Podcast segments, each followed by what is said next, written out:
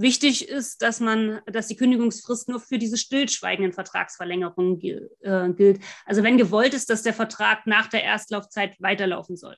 Man könnte dem Mitglied aber auch sagen, äh, bei Vertragsschluss, dass nach Ablauf der Erstlaufzeit zum Beispiel ein höherer Monatsbeitrag fällig wird, außer das Mitglied ist bereit, nach dieser Erstlaufzeit den Vertrag nochmal über mehrere Monate abzuschließen. Kurz gesagt, entscheidet sich das Mitglied aktiv für einen neuen Vertrag mit günstigeren Konditionen beispielsweise, dann handelt es sich halt nicht mehr um so eine stillschweigende Verlängerung, weil man sich ja aktiv für etwas Neues mit den besseren Konditionen entschieden hat.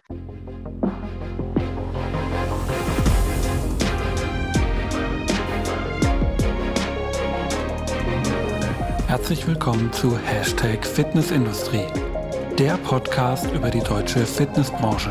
Von und mit Andreas Bechler.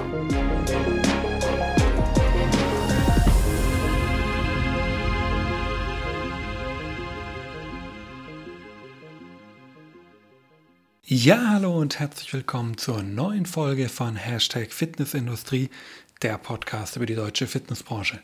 Mein Name ist Andreas Bechler und neben meiner Tätigkeit als Host dieses Podcasts bin ich auch als Autor, Berater und Dozent in unserer schönen Branche unterwegs. Ja, auch für die heutige Folge 60 gebe ich wieder das Podcast-Mikro aus der Hand und werde zum einen durch Julia Ruch vertreten. Julia Ruch, Rechtsanwältin für die Sport- und Fitnessbranche und euch ja auch schon bekannt aus der letzten Podcast-Übernahme Folge 58, aber auch aus ihrer eigenen Folge mit mir, Folge 46 zum Thema der fairen Verbraucherverträge, wird sich zusammensetzen mit meinem Gasthost Till Pitchell. Auch er hatte schon einen Podcast hier in diesem Podcast-Format übernommen und ist davon abgesehen Personal Trainer und Experte für Kundenbindung in der Fitnessbranche und auch mit seinem eigenen Startup in der Fitnessbranche aktiv, welches ich bereits in Folge 41 mit ihm besprochen habe. Die beiden werden sich zusammensetzen und über das spannende Thema der Kundenbindung in Zeiten der sogenannten fairen Verbraucherverträge diskutieren. Denn, wie du ja wahrscheinlich weißt, hat sich zum 1. März doch so einiges verändert in Sachen Verträge mit unseren Kunden in den Fitnesseinrichtungen. Und das möchten die beiden zum einen natürlich nochmal kurz und knackig zusammenfassen, was jetzt eigentlich rechtlich seit dem 1. März genau gilt. Aber zum anderen wollen sie auch gemeinsam mit dir einige praktische, Beis einige praktische Beispiele sowohl aus dem juristischen als auch aus dem Studiumalltag zu Themen der Kundenbindung dir einmal darlegen, um dann auch das ein oder andere Learning für dich dabei rauszuziehen. Eine sicherlich wieder sehr spannende Folge mit den beiden und da möchte ich dich auch gar nicht mehr länger auf die Folter spannen. Viel Spaß bei Folge 60. Hi, mein Name ist Till Pitschel und ich bin heute mal wieder als Gasthost für Hashtag Fitnessindustrie unterwegs. Ich begrüße heute leider nur virtuell, aber im Geiste verbunden die wundervolle Julia Ruch. Julia, du warst zwar schon mal hier im Gast, äh, hier im Podcast zu Gast, alle aktiven Zuhörer kennen dich, aber stell dich doch noch mal allen vor, die nicht wissen, wer du bist. Hallo Till, klar, mache ich gern. Ja, mein Name ist Julia Ruch, ich bin Anwältin für Sportrecht und ich berate Fitnessstudios, Sportevents und Personal Trainerinnen. Ich kümmere mich um alle rechtlichen Dinge, damit die es nicht müssen, aber trotzdem abgesichert und erfolgreich sind. Ah, das klingt, das klingt durchaus wichtig. Da werde ich mich, glaube ich, nach der Folge mit dir nochmal hinsetzen, weil es dein Terminkalender zulässt. Wir beide, wir haben uns ja eigentlich so über klassisches Networking kennengelernt. Ja, der Andreas, der Initiator und eigentliche Host von Hashtag Fitnessindustrie, hat uns zusammengeführt. Ähm, und ich kenne neben ihm und dem Hans Münch niemanden, der ein größeres Netzwerk in der Fitnessindustrie hat. Ähm, deswegen hat er uns beide zusammengeführt, weil wir uns beide aktuell sehr stark mit dem Thema Kundenbindung beschäftigen. Du von der rechtlichen Seite auch mit dem Thema der fairen Verbraucherverträge, da warst du ja vor kurzem schon mal zu Gast. Und das Thema Kundenbindung ist uns auch, was uns heute hier zusammenführt. Willst du nochmal ganz kurz ein bisschen knackiger und näher darauf eingehen, warum das für dich in der Fitnessbranche so ein prägnantes und wichtiges Thema ist, dass du dir da auf die Fahne geschrieben hast? Ich bin Selbstsportlerin, ich mache aktiv Triathlon ähm, und Sportrecht ist halt das, was äh, mir die ideale Möglichkeit gibt, halt meine Leidenschaft für den Sport und die Juristerei miteinander zu verbinden. Und ich verstehe halt sage ich mal, meine Mandanten halt auch nicht nur aus der wirtschaftlichen oder rechtlichen Sicht, sondern halt auch als Sportlerin, als potenzielle Kundin. Und das ist halt auch Mehrwert, den ich erkannt habe, wo ich sage, okay, Kundenbindung ist ein wichtiger Punkt. Im Rechtsein ist das eine, aber äh, zufriedene Kunden halt das Wichtigere. Ich sage immer, ähm, zufriedene Kunden und eine gute Kommunikation sind essentiell oder vielmehr noch existenziell. Und im Gespräch mit dem Kunden ist dann immer entscheidend, ob der sich verstanden fühlt. Und hier zählt halt eine offene Kommunikation, Verständnis für die individuelle Situation und auch das Aufzeigen von Alternativen.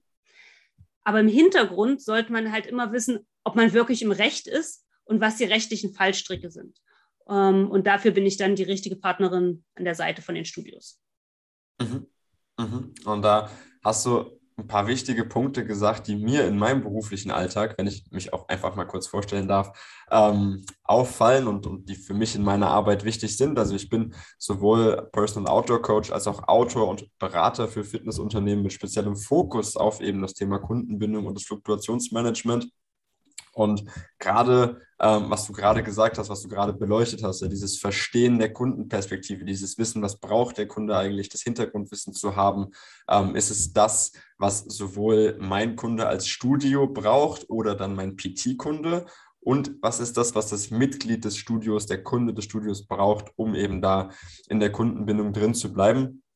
Aber es ist ja trotz alledem, dass das Thema wichtig ist und jetzt auch mit den fairen Verbraucherverträgen ähm, nicht, ich sage jetzt mal nicht Alltag, ja, dass sich eine Anwältin für Sportrecht so aktiv mit in das ganze Thema Kundenbindung einschaltet. Du hast auf deiner Homepage ein Freebie geschalten, du hast einen Online-E-Mail-Kurs, den du dafür anbietest.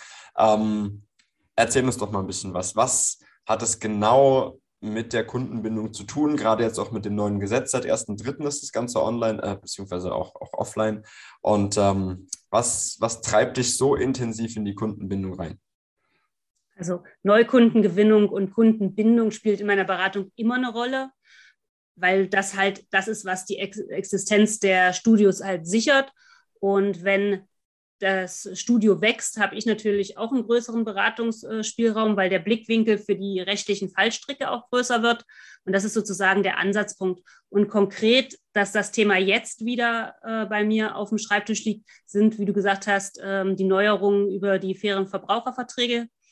Es ist kein eigenständiges Gesetz, ähm, es sind Änderungen im bürgerlichen Gesetzbuch, im BGB, ähm, wo es halt hauptsächlich auch um die kurze Kündigungsfrist nach nur einem Monat nach Ablauf der Erstlaufzeit geht.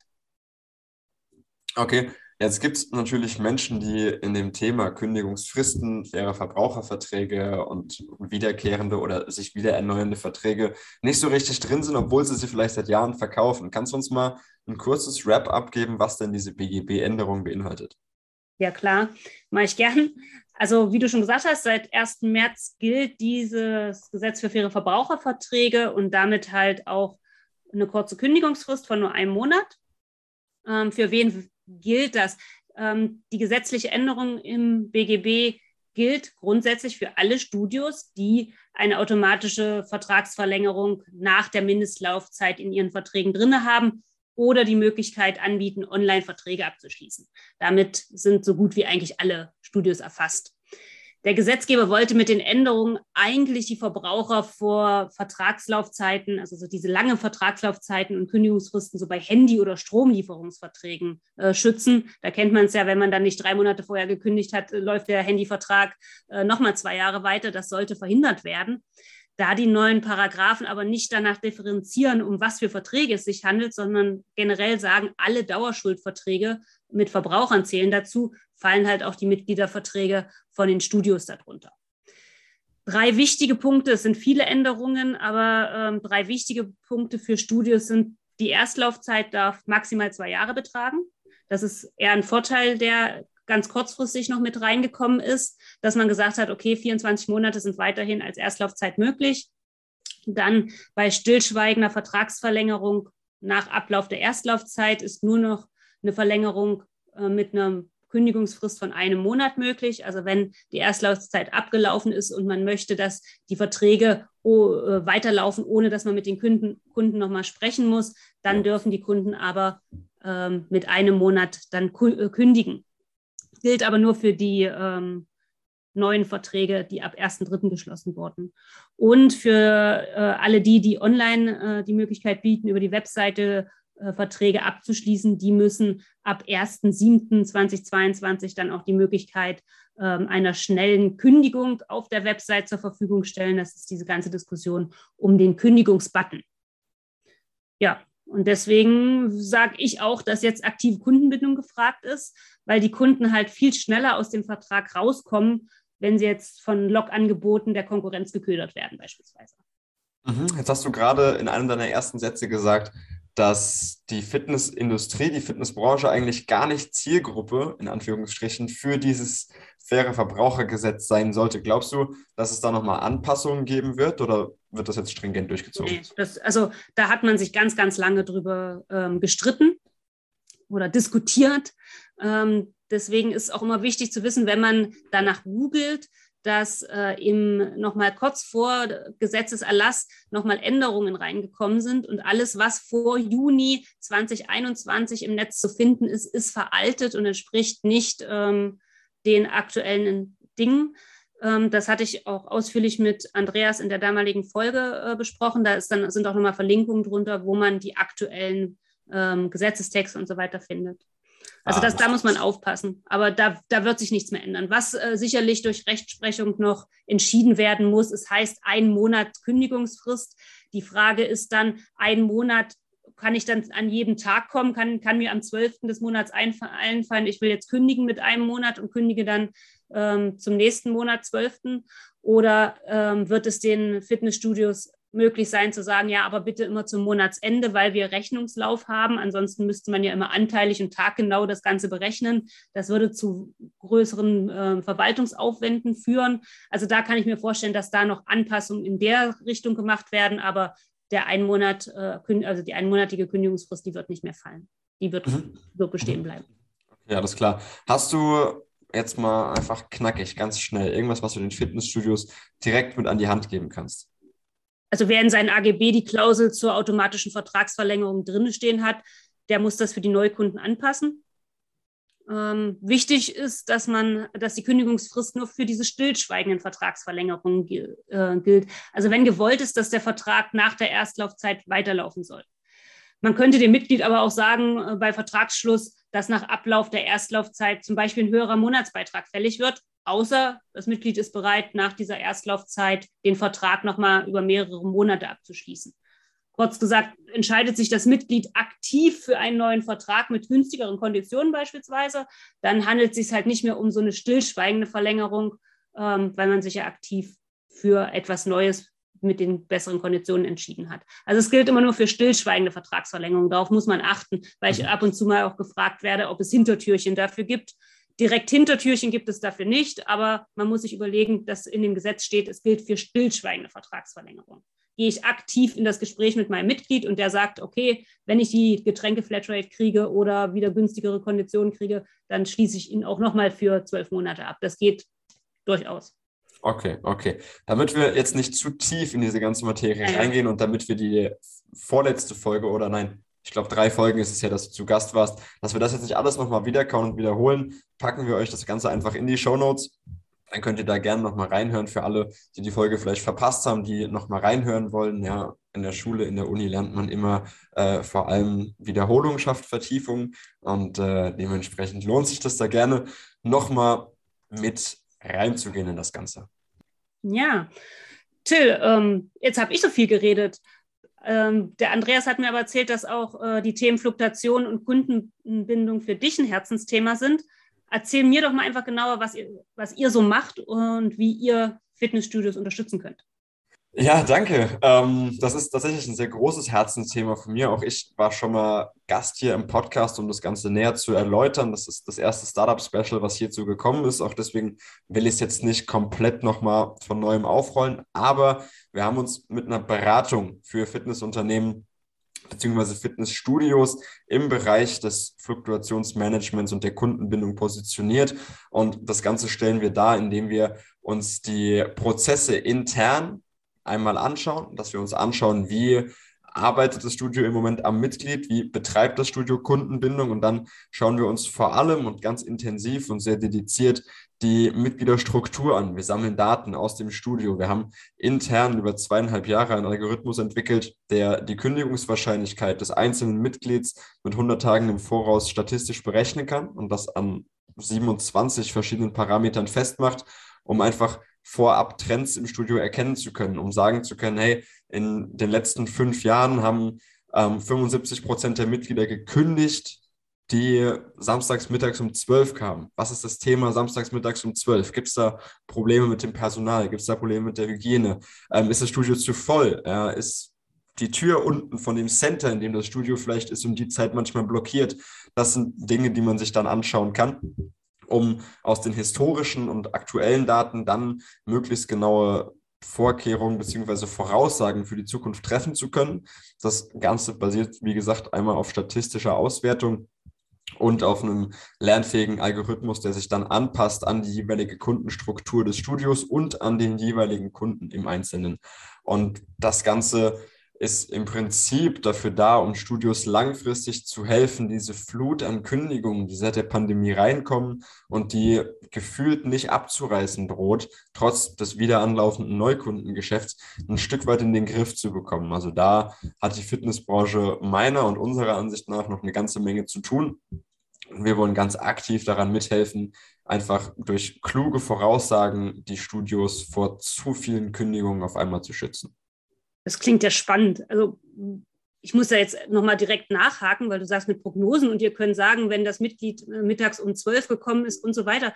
Ähm, das klingt für mich jetzt fast ein bisschen, als ob ihr eine Glaskugel schauen könnt und äh, die Zukunft vom Studio seht.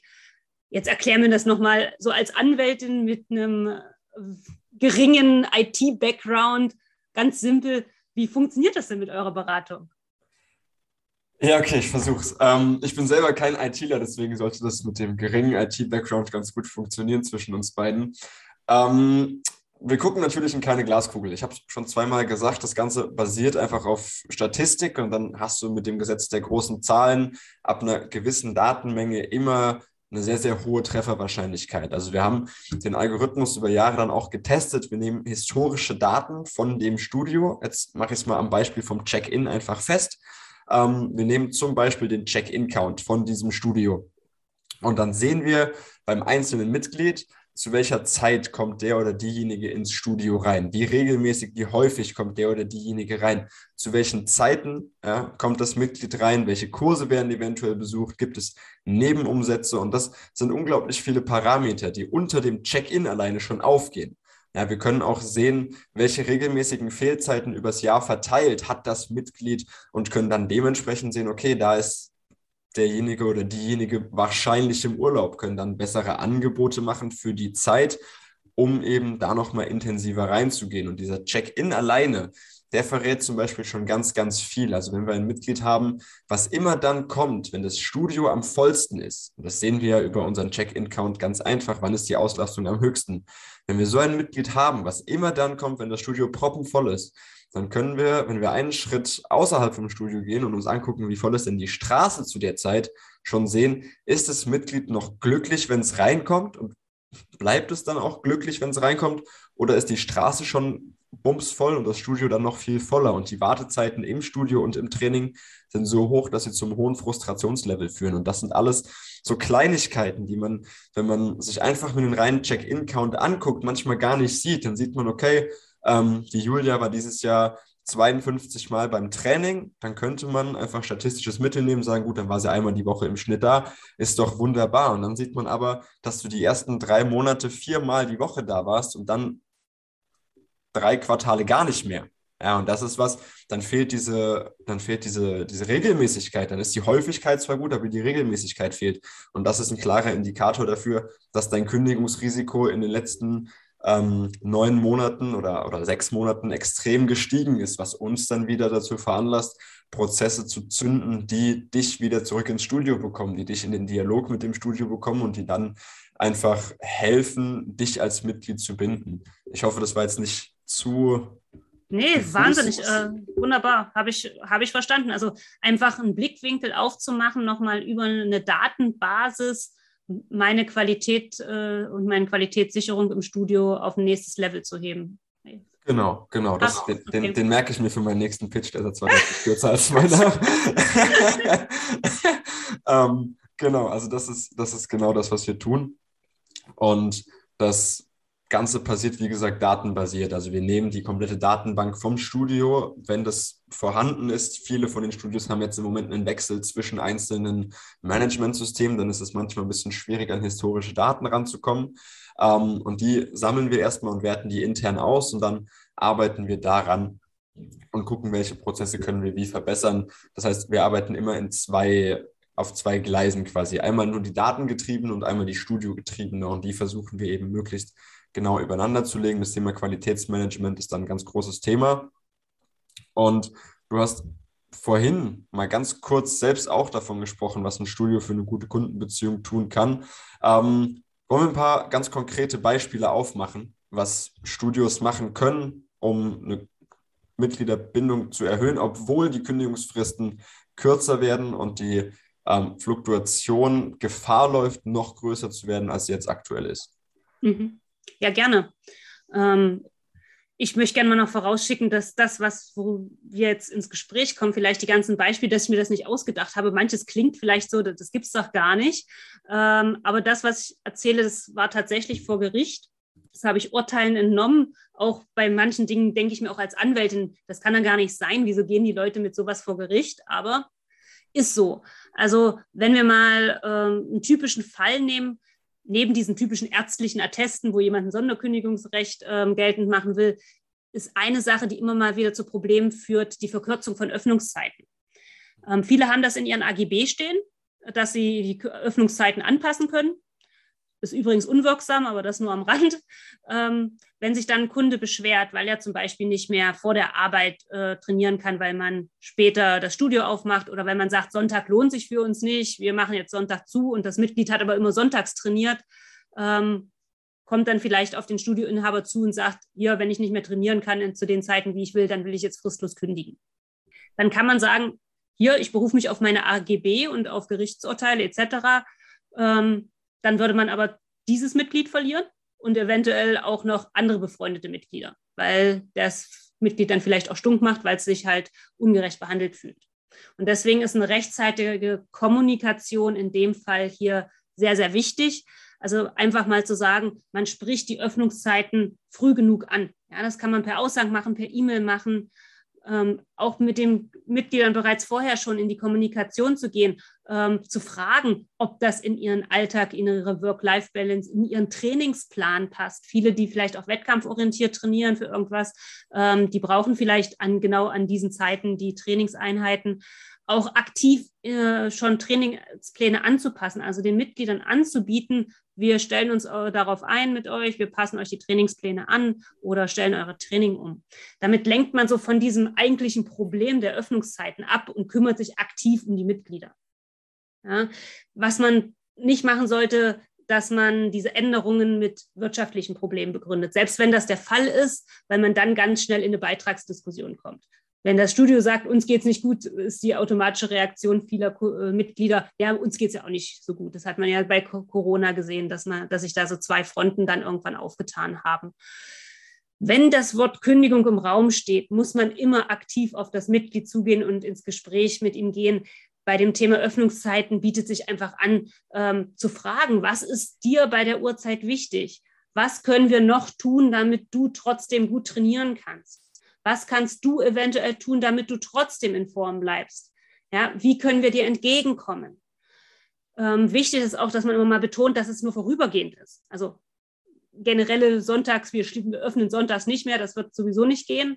Aber wenn man jetzt sagt, ja, die Sommermonate lohnen sich für uns nicht, ähm, dann zu sagen, okay, es ist aber nur für den Zeitraum der Sommerferien beispielsweise. Oder dass man Alternativen aufzeigt dass man, weil man sowieso Online-Training eingeführt hat oder eine neue App eingeführt hat, darauf hinzuweisen oder zu sagen, ja, wir verleihen dir die Geräte an, ähm, kann, du kannst auch zu Hause dann äh, trainieren etc. Es geht immer darum, den Ärger des Mitglieds zu verringern. Also man führt Änderungen ein. Änderungen sind immer sch schlecht, weil irgendwie was wegfällt oder sich was verändert für Leute, die schon seit 20 Jahren da trainiert haben. Ähm, man muss immer mit den Leuten in die, ins Gespräch gehen, um sie auf diese Änderung vorzubereiten und diese Änderung auch zu mildern. Ähm, und dann kann man halt auch Mitglieder halten, die man sonst verloren hätte. Mhm. Mhm. Das ist spannend, was du sagst. Ähm, ich behaupte, dass man den Dialog auch schon starten kann, weit bevor man diese Änderung verkündet, ja, dass man in den Dialog reingehen kann mit den Mitgliedern und einfach schauen kann, okay, ähm, geht man über Trainertermine, schaut man sich an, ähm, ob man Trainingspläne anpassen kann. Man kann auch ganz dediziert auf die Mitglieder zugehen, ja, wenn man seine Daten kennt und auswertet, wo wir wieder bei meinem Thema sind, ähm, ganz dediziert auf die Leute zugehen, die zum Beispiel nur sonntags trainieren. Also wenn man sich wirklich entscheidet, ich mache sonntags den Laden nicht mehr auf, weil es kommen nur zwölf Leute über den ganzen Tag, das lohnt sich für mich nicht, aber zwölf Kündigungen kann ich wahrscheinlich auch nicht tragen, ähm, dann schon, bevor man diese Änderungen stattfinden lässt, auf genau diese zwölf Mitglieder zugehen und erstmal mit denen im Privaten sprechen, bevor man das an die große Glocke hängt. Ähm, mit allen anderen, die sowieso nicht kommen, kriegt man das in der Regel leichter kommuniziert. Aber du hast es ganz kurz schon mal angerissen. Du hast ein paar Themen auch schon genannt und ein paar Beispiele schon genannt, was du tun kannst, wenn die Kündigung im Raum steht, um die einzudämpfen. Was machst du denn, wenn der oder diejenige dann trotzdem weg will?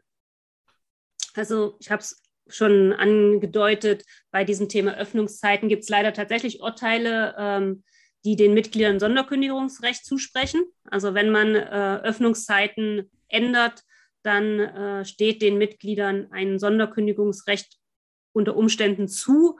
Ähm, bevor ich, sage ich jetzt mal, die Kündigung akzeptieren würde, würde ich erstmal noch äh, hingehen und sagen, kann ich dir irgendeine Kompensation anbieten? Irgendwas anzubieten, was das Studio nicht viel kostet, aber dem Mitglied viel wert ist. Zum Beispiel eine befristete Getränkeflatrate oder die Saunanutzung für ein paar Monate oder eine Ernährungsberatung etc., was man halt geben kann, wo ein, wo einen als Studio das nicht viel kostet, aber der Mitglied sich gewertschätzt fühlt. Wenn es dann doch darauf hinausläuft, dass er sagt, ich will aber, weil es vielleicht auch um eine Prinzipiensache mittlerweile geht, ähm, ich will kündigen, dann kann man sich immer noch aufs Recht berufen. Also wer fristlos kündigen will, muss auch vier Voraussetzungen erfüllen. Ähm, die erste Voraussetzung wäre, das Mitglied muss erstmal schwerwiegend beeinträchtigt sein durch diese äh, Öffnungszeitenverkürzung. Und wenn das jetzt zum Beispiel tatsächlich nur im Sommer vorübergehend ist, vier Sonntage in den Sommerferien berechtigen noch nicht ähm, zu einer Kündigung. Ähm, dem Studio muss es prinzipiell möglich gewesen sein zu öffnen. Also wenn jetzt sowieso äh, durch eine behördliche Schließung sonntags dicht gemacht wird, weil da, was weiß ich, an diesen vier Sonntagen sind irgendwie Demonstrationen, die da langlaufen und man könnte nicht auf den Parkplatz fahren oder irgendwas, dann kann das Studio dafür auch nichts. Dann würde das auch nicht zu einer Kündigung berechtigen. Oder, und da sind wir wieder bei den AGB und bei der AGB-Gestaltung, ähm, man kann natürlich die AGB-Klauseln auch so gestalten, dass man reinschreibt, zum Beispiel, dass man berechtigt ist, äh, bis zu 14 Tagen Betriebsferien ähm, oder Studioschließung aufgrund von Urlaub oder sowas ähm, einzuführen und dass man die Mitglieder dann 14 Tage vorher benachrichtigt. Es geht immer darum, dass die Klauseln nicht pauschal formuliert werden dürfen. Wenn man sie konkretisiert und eingrenzt, beispielsweise auf 14 Tage äh, im Jahr oder sagt, immer zwischen Weihnachten und Neujahr haben wir zu oder ähnliches. Das ist durchaus möglich. Ähm, und wichtig noch, das Mitglied ähm, kann nicht gleich die Kündigung hinlegen, sondern muss tatsächlich erstmal das Studio auch aufgefordert haben, ähm, die ursprünglichen Zeiten wieder herzustellen. Also sozusagen, das ist immer noch dann so die Hintertür, wenn wir merken, ähm, okay, das ist ein wichtiges Mitglied oder das sind halt nicht nur zwei oder drei, wie wir am Anfang vermutet hätten, sondern es sind halt äh, 18, 19 Mitglieder, die das betrifft, dann kann man im Worst Case auch immer noch sozusagen die Reißleine ziehen und sagen, okay, wir haben jetzt hier vier Kündigungen liegen, wir nehmen das zurück. Wir machen doch sonntags wieder auf, vielleicht nicht von 8 bis 18 Uhr, sondern nur, wie diese 18 Kunden vielleicht wollen, von 10 bis 14 Uhr oder sowas. Also das ist sozusagen nochmal so ein Hintertürchen. Also auch das Recht ermöglicht einem dann nochmal viele ähm, Diskussionspunkte und Handlungsmöglichkeiten. Aber natürlich wäre es schön, wenn man mit eurer Datenauswertung und einer guten Kommunikation das vorher schon die Kuh vom Eis kriegt. Absolut, absolut. Aber lass uns das Thema Öffnungszeiten gar nicht hier so totreiten, deswegen sind wir ja gar nicht da. Ähm, ich würde dir gerne die Plattform für dein Freebie geben. Ich habe es ganz am Anfang schon mal ganz kurz angerissen. Du hast einen E-Mail-Kurs, wenn ich richtig informiert bin, und du hast was für Fitnessstudios geschrieben, was die Kundenbindung nochmal ein bisschen in den Fokus rückt. möchtest du das mal ganz kurz auf den Präsentierteller hinlegen? Ja, klar, wenn du mir die Bühne gibst, nehme ich die natürlich gerne. Also es gibt ja immer Sachen. Ich habe es schon angesprochen, Öffnungszeiten ist so ein Thema, ähm, äh, ärztliche Atteste sind so ein Thema, aber es gibt halt auch noch andere Fälle, wie zum Beispiel, wenn neue Geräte angeschafft werden. Manchmal macht man sich auch gar keine Gedanken darüber, was das beim Kunden vielleicht auslöst. Da gab es tatsächlich einen Fall, ähm, wo ein Kunde fristlos kündigen wollte, weil das Studio neue Geräte angeschafft hat und ähm, sein Lieblingsgerät war jetzt nicht mehr dabei. Und hat gesagt, entweder du schaffst mir mein Lieblingsgerät wieder her oder ich kündige fristlos ähm, wo man ja denkt, ist jetzt nicht dein Ernst, wir haben ja ergonomische neue Geräte angeschafft und du willst deinen alten Rückenstrecker wieder haben. Ja? Aber es war tatsächlich so und das ging bis vors Gericht, ähm, weil das Studio halt gesagt hat, diese fristlose Kündigung akzeptiere ich nicht, was ist denn das für ein Blödsinn?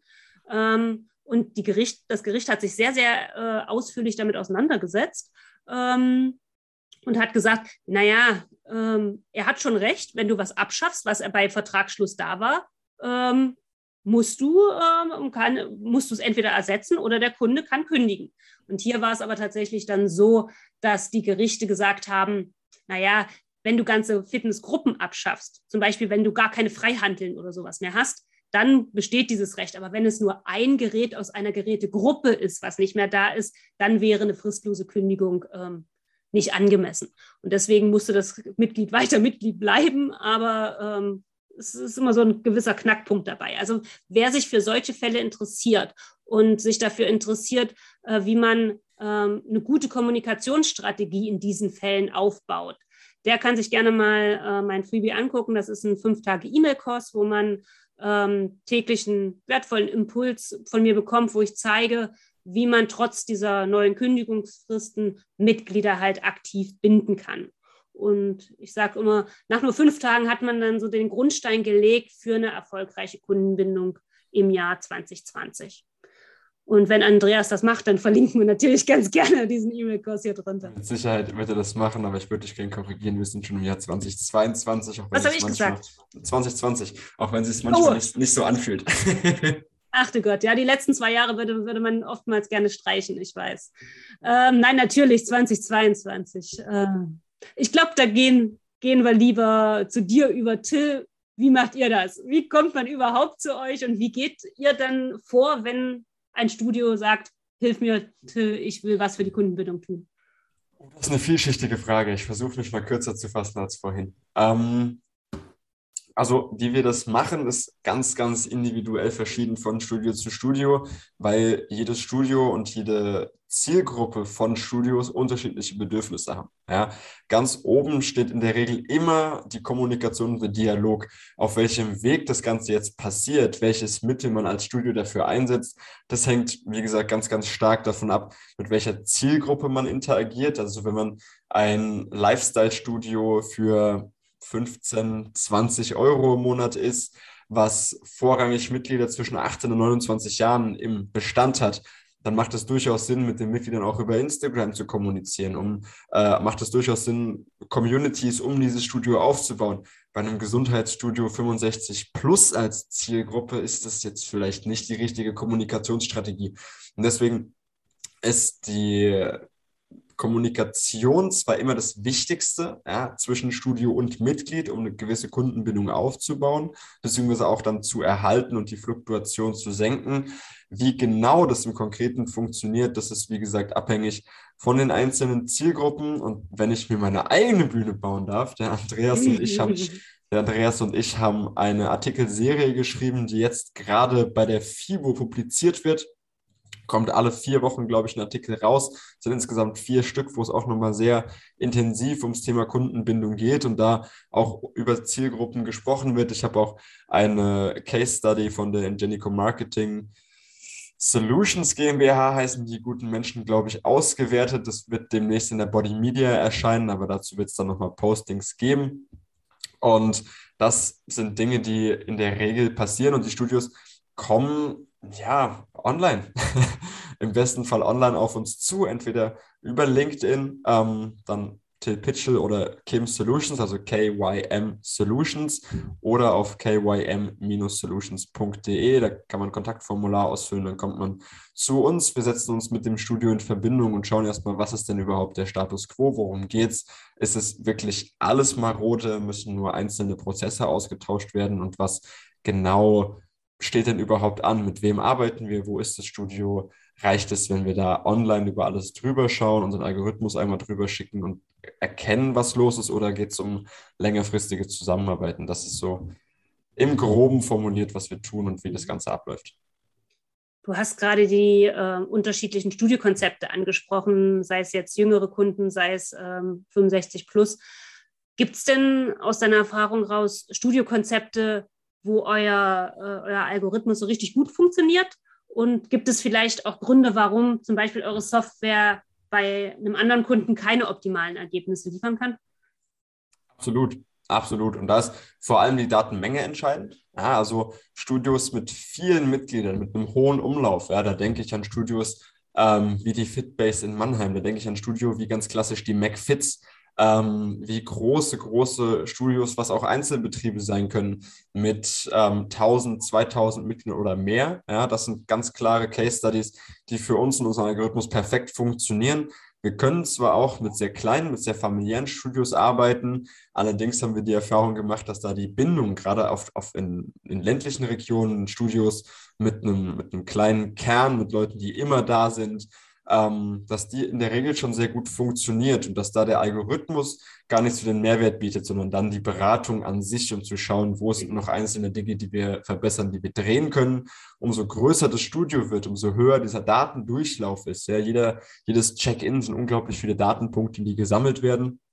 Ähm, Gerade die großen, die neuen Studios, auch bei Fitness First zum Beispiel und die Geräte von Milon, die elektronisch mit dem Chip mhm. gesteuert werden können. Die geben unglaublich viele Datenpunkte und umso mehr Daten wir zur Verfügung haben, umso leichter machen wir es dem Algorithmus natürlich genau zu arbeiten, genau zu liefern.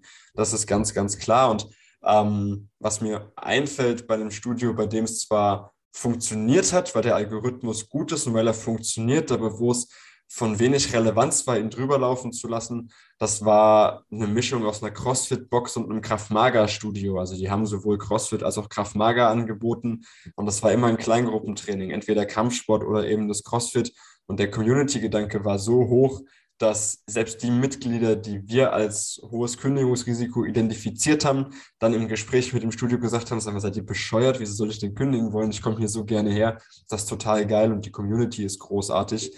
Also gerade die EMS-Anbieter, Personal Training Studios, ähm, so Boutique-Studios, in denen nur Yoga stattfindet, wo eigentlich alles nur in der kleinen Gruppe stattfindet, wo jedes Mal ein Trainer auch da ist zum Training. Das ist was, wo der Algorithmus nicht mehr liefern kann als der Trainer selbst, wenn er interessiert daran ist. Wenn er es nicht ist, braucht man einen anderen Trainer, aber das steht nochmal auf einem anderen Blatt Papier. und gerade in Studios, wo es wirklich um die pure Effizienz geht, ja, auch die, die Sportsclubs zum Beispiel, ähm, die jetzt im Norden wahnsinnig expandieren, die unglaublich viele Mitglieder haben, auch John Reed, die aber wenig Thekenpersonal haben und auf der Fläche wenig Personal da haben. Da ist es unglaublich wichtig und unglaublich wertvoll, über die Datenpunkte herausfinden zu können, was denn genau im Studio los ist.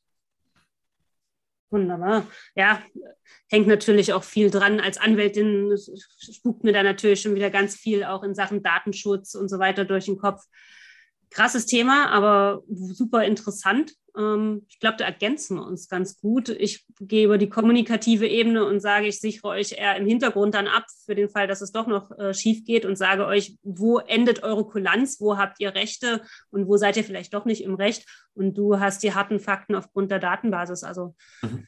schöne Sache. Ähm, super, dass uns da der Andreas äh, zusammengebracht hat, weil das kannte ich vorher tatsächlich auch noch nicht.